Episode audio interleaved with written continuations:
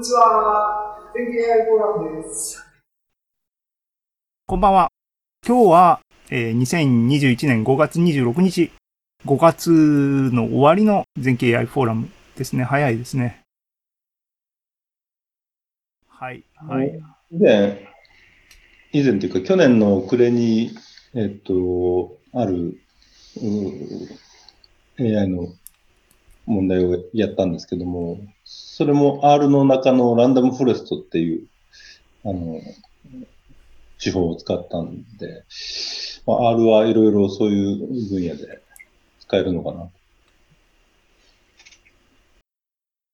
結局あの辺のツールをどれ使うっていう選択肢って、ほぼ、どのライブラリーっていうか、ライブラリーの豊富さで選択してますからね。昔、パールってなんかスクリプティングランゲージがあって、みんな使ってたのなんでって言ったら、パール使ったら、あのね、あの、正規表現とか簡単に使えるとか、そういうライブラリの豊富さでみんな、あの、プラットフォームとか言語とか選んでて、R も多分、で、今 Python になっちゃったのっていうのは結局、TensorFlow を筆頭にしたディープラーニングが Python でしか使えないっていうからみんなどうって言っちゃってっていう感じですよね。だから、あー R は多分由緒正しいっていうかデータサイエンティストのあのネイティブなツールだったので、多分ライブラリーの品質とかもあのプロ仕様なんでしょうけどね。え、古川さん的にはどうでした ?R と Python あって、私もしかしたらこれからちょっと R の方に、を使ってみようとかっていう感じになった。そこら辺の印象を聞きたいですけども。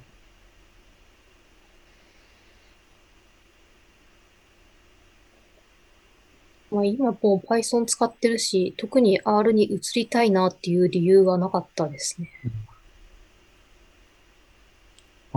はい。言語的には別にな難しくはないんやね。僕全然触ってないから、ね。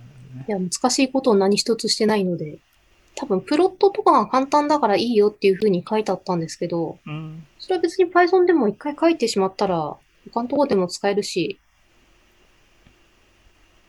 なんでしょうね。もうちょっと多分ふ深く使わないとその R の良さって多分わからないと思うんですけど、そこまではちょっと至らなかったですね。はい。はい、ありがとうございました。えっ、と、その他、コメント、ありますか？うん、なんか、昔、てか最初やった時は多分僕もアイリスで始めたんですけど、結局これって額の長さとかよくわかんない数値で言われて結果、結局、結果見てもなんだかなっていう、ななんかできたよっていうのが分かった程度だったんで、もうこっちの方が分かりやすいのかなって今言って思ったんですね。なんか、解釈とか、ね、イメージとかは膨らみやすいかもしれないですね。そう何、まあ全部結局勉強なんで、だからなん、これができてだからなんだっていうのは、だからなんだの、だからなんだがすごく私の中でいっぱいありますよ。これだからなんだっていう。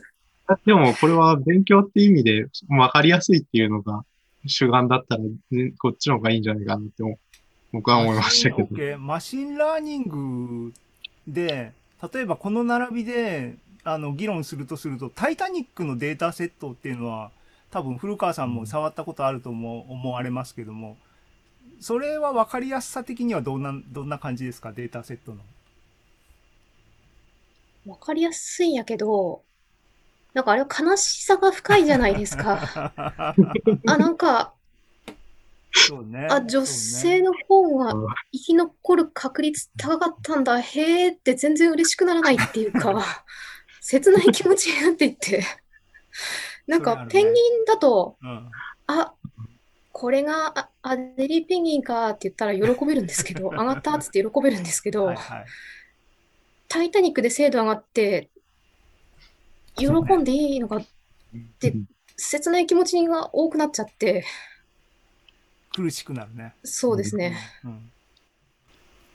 そうだな。そういう意味でも、ペンギンデータセットはも望まれてたわけですね。ペンギンデータセット。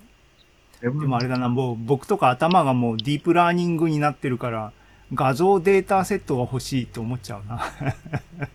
これだって、測定とかしないとこのデータセット得られないわけだから、これそうですねデータセット作るの大変だよね。たちは、あとペアで画像のデータセットを作れば、ちょっとあの、ブレイクの可能性はありますね。1個のテーマで2個できるという点で。あ、ああ。はい、はい。いや、ありがとうございました。面白かったです。